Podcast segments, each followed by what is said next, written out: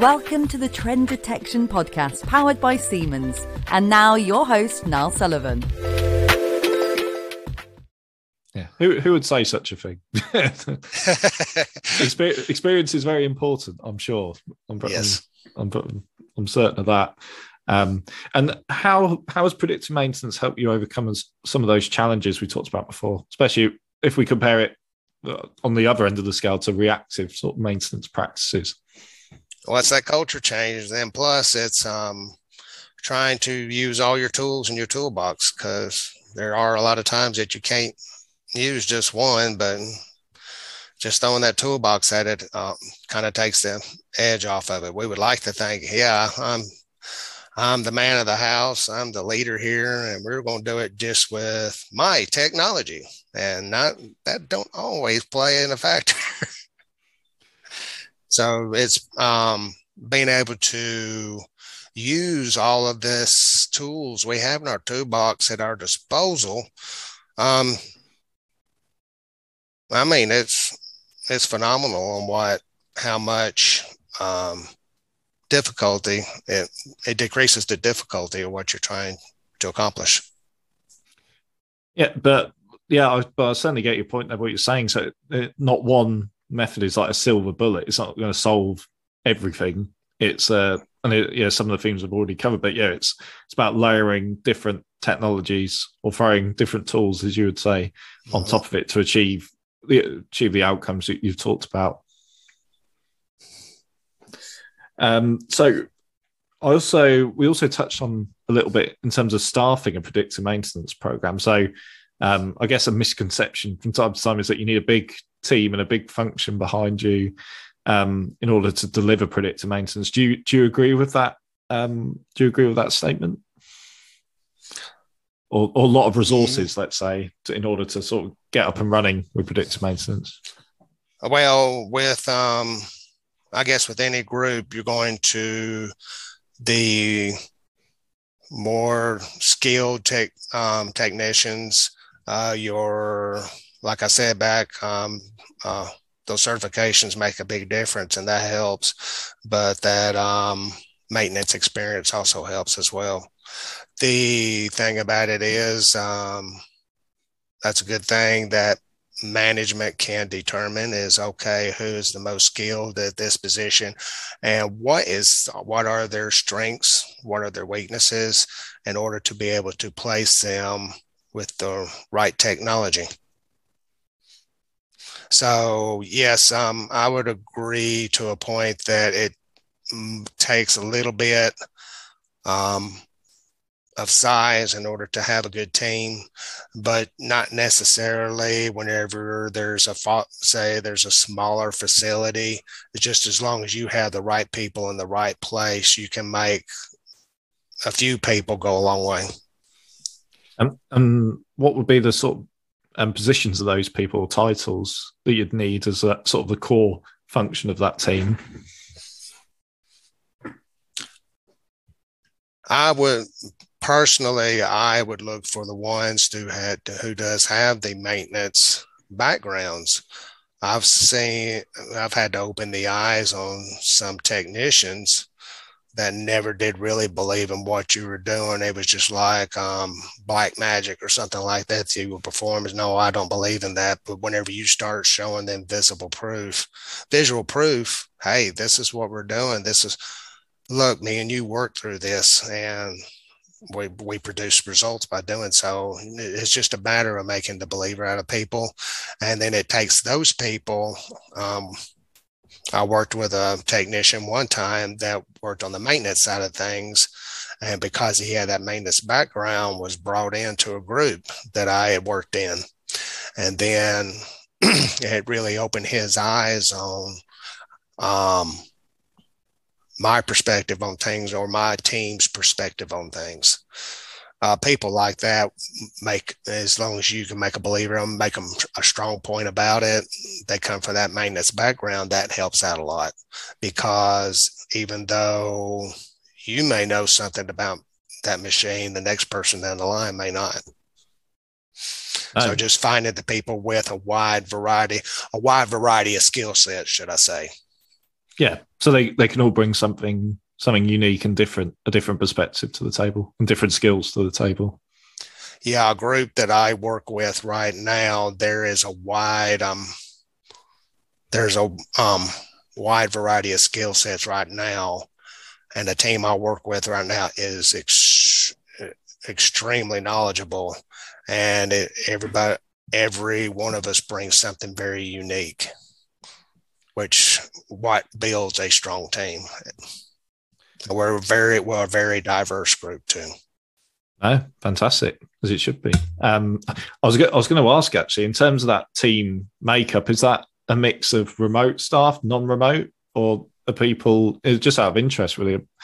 Um, yes. Yeah. yeah. Mostly, yeah. yes. Yeah. Does that have its challenges? I guess. I mean, even I work in a, as you can see, in a, in a remote environment. But um, do, does that bring up any challenges in sort of a, a factory floor maintenance environment, or opportunities? Actually, let's say as well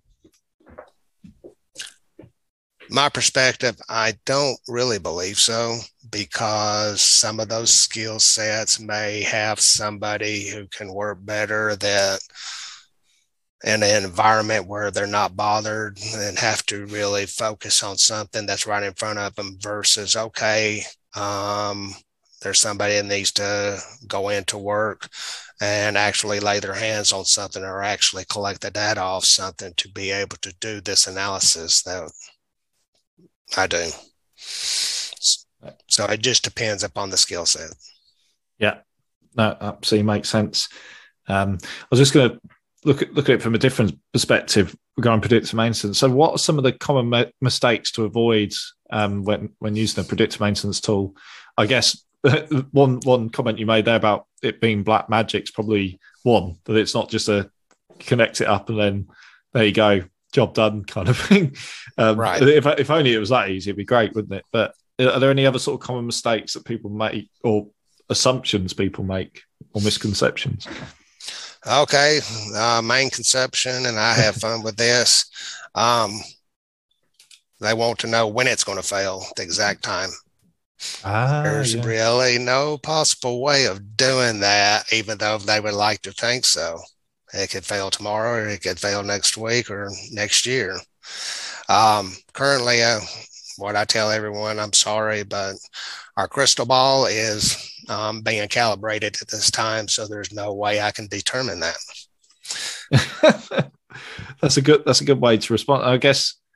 Yeah, I mean, it, they're, yeah, they're not. They might be good, but they're not quite at that stage where a tool can actually pinpoint the exact moment a machine's going to fail. I mean, that make that'd be really make your job easier, wouldn't it? Oh, yes. In terms of planning, it'd be that'd be the oh. dream, really.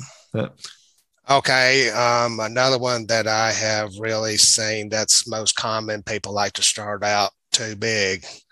They want to pull a big group of people in instead of building their case. They want to get in here, and before you know it, you you're biting off more than you can chew. You have to take your time. Uh, uh, like you've heard before, Rome wasn't built in a day. So take your time, work with small stuff, and build off of that. Another thing, um, being consistent, uh, we've talked about it earlier, being consistent with your data or sample collection. If you don't do, if you're not doing that, uh, you're not practicing that repeatability and you're not going to have sustainable results. And another one that I'm a big firm believer on it, and people I have worked with before have noticed this out of me practice safe work habits. Those machines don't care who you are and they will eat you alive. They don't care if they rip that finger off or anything. Their main purpose is to, I'm going to run until I break or until I'm shut down. So you have to be extremely careful around your surroundings, your environment, stuff like that. Is that is that something else that forms part of a sort of a business case about improved health and safety? Because, like you said, a, a better maintained machine is uh, less likely to fail and cause you know potential injury to someone on site. So is that is that something that's into the consideration? I know da- with downtime being maybe the main consideration, but just just out of interest, really, because I know there's other um, there's other industries that sort of focus on health and safety is quite a big factor. Um, Safety is my number one priority. Mm, I can go up there and I can look at stuff, and then if I can, if I if it if I can deem that to be unsafe, um, think outside the box. Okay, if I cannot do it this way, let's figure out a way where we can look at this where we're out of harm's way. that, that's a, that's a really good way to um to look at it really. So um, I wanted to look ahead. We've looked a bit into the past about what maybe maintenance looked like before, but I, I wanted to look into your crystal ball, James, as you said earlier. Just do you have any thoughts about how maintenance is going to evolve in? Oh, I won't give a time frame, but just in in the future in general. Where where where is it heading? Uh, a lot of things I do right now is uh, condition based monitoring. I do online monitoring. And I see that moving on forward, uh, basically using artificial intelligence. Um, it's amazing on some of the artificial intelligence programs that are out there.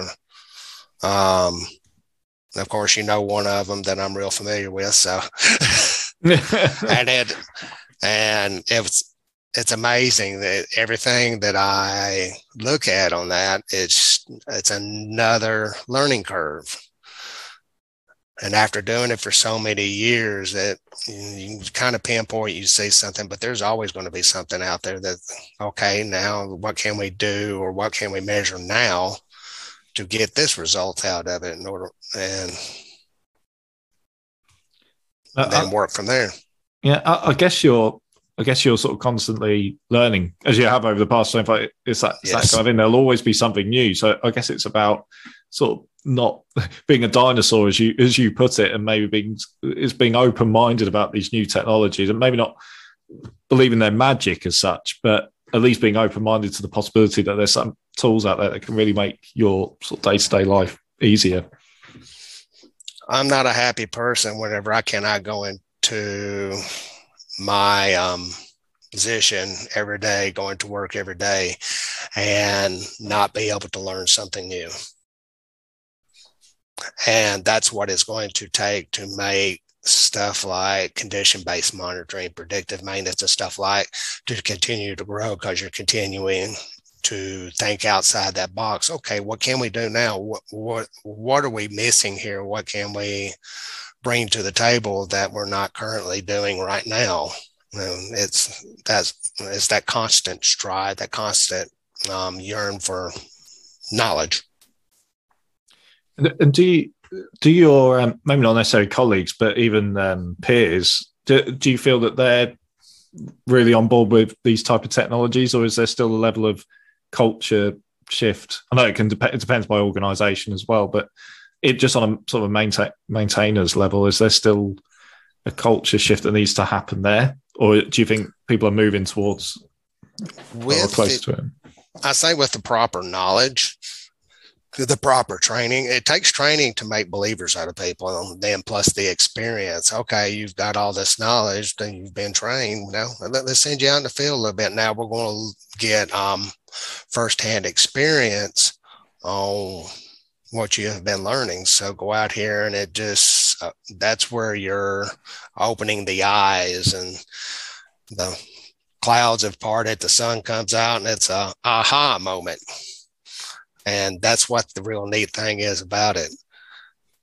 I go into my facility every day and I just hopefully that I can just go in there and I see something and it is something that I normally don't see. And then I go to this machine, I go, ah, here we go. And it's being able to take what you have learned and everything, making the believer out of you and to being something productive.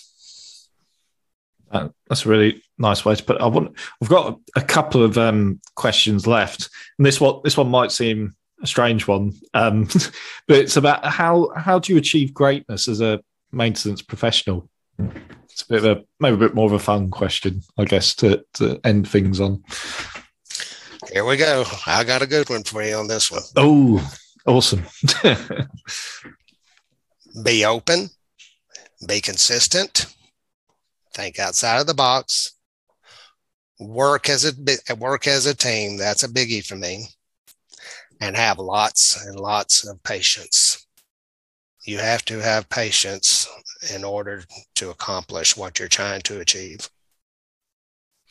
And is, is that what you'd, I guess, maybe the same question packaged up differently, but is that what you'd advise your younger self from a maintenance point of view as well?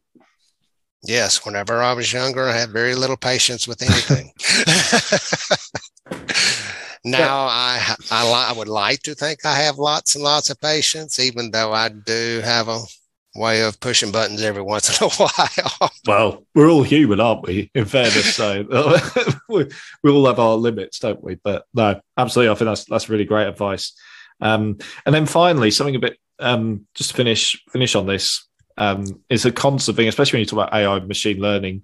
Um, someone maybe outside the industry just hears about robots and stuff taking over humans in facilities. Um, do, you, do you have a view? Are you concerned that technology might one day overtake humans or take away hu- the human input in your your type of role?